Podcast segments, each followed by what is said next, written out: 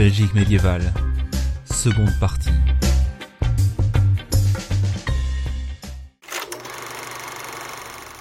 Bruxelles, capitale du royaume de Belgique. Le site primitif en est constitué par la petite île marécageuse de Broxelles. Saint Guéry, évêque de Cambrai et d'Arras, fait construire au VIe siècle une petite église autour de laquelle grandit la cité. Celle-ci, entourée de remparts en 1040, obtient le statut de ville en 1129. Au XVe siècle, Philippe le Bon établit sa résidence à Bruxelles, qui est dès lors considérée comme la capitale des Pays-Bas. C'est au cours de la période bourguignonne qu'est érigé l'hôtel de ville, joyau de la célèbre Grand Place, qui fait face à la maison du roi. Reconstruite d'après les plans du XVIe siècle sur l'emplacement de l'ancienne hall au pain. Autour de la place, les maisons dorées des corporations en style baroque flamand attestent la maîtrise des architectes de l'époque. À quelques pas de là se trouve la statue du plus vieux bourgeois de Bruxelles, le Manneken-Pis. La cathédrale Saint-Michel, de style gothique, contient d'admirables vitraux de Bernard von Orley. Notre-Dame du Sablon, le Petit Sablon, l'église du Béguinage. Notre-Dame de la Chapelle, qui habite la tombe de Bruegel le Vieux, sont autant de témoins d'un riche passé. La maison d'Erasme, transformée en musée, contient des éditions rares de ses œuvres, ainsi qu'une partie de sa correspondance. Un traité lourd de conséquences. Verdun. Ces régions connaissent une très grande période de prospérité sous le règne de Charlemagne, prince dont la famille est originaire des environs de Liège. Mais l'éclatement de l'empire carolingien matérialisé par le traité de Verdun en 843 aura de graves conséquences pour elle, le partage ne tenant aucun compte de la spécificité des populations et se pliant uniquement à des considérations économiques, la répartition des richesses. L'agriculture étant alors la seule ressource, chaque État se voit désormais contraint de produire toute une gamme de cultures. C'est ainsi que la Francia Occidentalis de Charles le Chauve reçoit la Flandre, de langue germanique, tandis qu'au centre, la Lotharingie comprend à l'est de l'Escaut les pays wallons du Hainaut, du Brabant et de Liège. Ce qui est un paradoxe examiné à la lumière des problèmes de nationalité qui ne paraîtront pas choquants pendant les sept siècles où la frontière du royaume de France, à vrai dire assez théorique, bordera le bas Escaut. L'ère de la féodalité.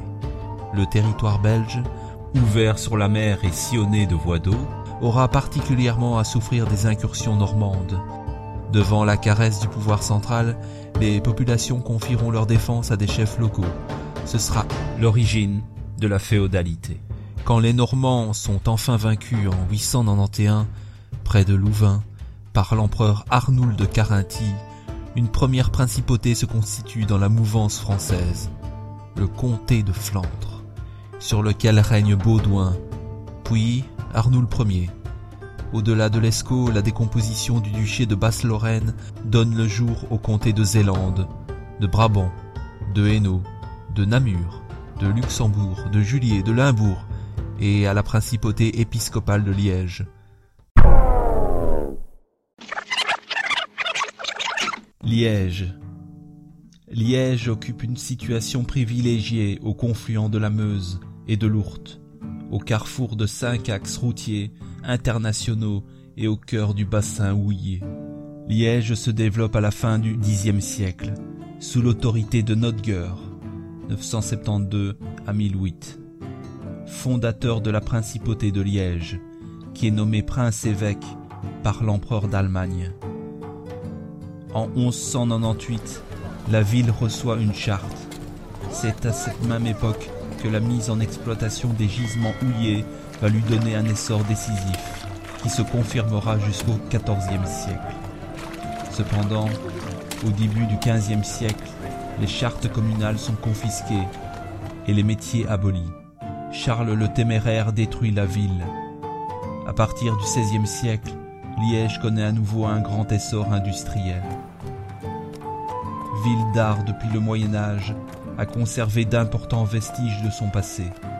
Le perron, symbole des princes évêques, construit vers l'an 1000, détruit vers 1500, et reconstruit au XVIe siècle par Évrard de la Marque. La cathédrale Saint-Paul, les églises Saint-Martin où fut instituée la fête Dieu en 1246, Saint-Denis, Saint-Jean et Saint-Barthélemy furent construites au cours des Xe et XIe siècles. Saint-Jacques est le plus remarquable témoin de l'art gothique flamboyant.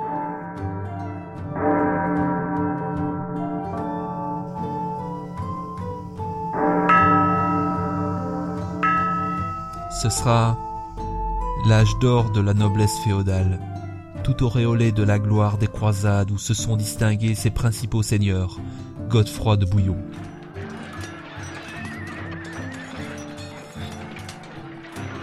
Godefroy de Bouillon, le vainqueur de Jérusalem, Baudouin de Flandre, empereur latin d'Orient à Constantinople, Thierry et Philippe d'Alsace, comte de Flandre. Mais la condition du petit peuple en sera peu changée, si ce n'est par l'instauration au XIe siècle de la trêve de Dieu. Celle-ci faisant défense de se battre du jeudi d'une semaine au lundi de la suivante en souvenir de la passion du Christ permettra aux paysans de vaquer sans crainte à leurs occupations. Baudouin Ier, comte d'Édesse.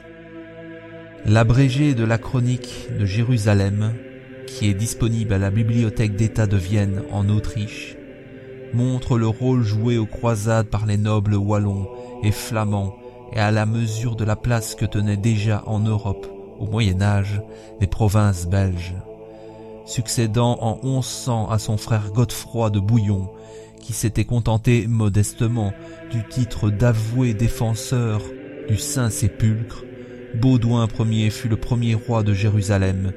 Il agrandit les États chrétiens de Saint-Jean d'Acre, Beyrouth et Sidon, s'imposa aux barons et laissa le souvenir d'un souverain ferme et habile. Parmi les nombreux chevaliers belges qui s'illustrèrent aux croisades figurent au siècle suivant Baudouin IX de Flandre, Baudouin VI de Hainaut, qui sous le nom de Baudouin Ier fut à Constantinople le premier empereur latin d'Orient.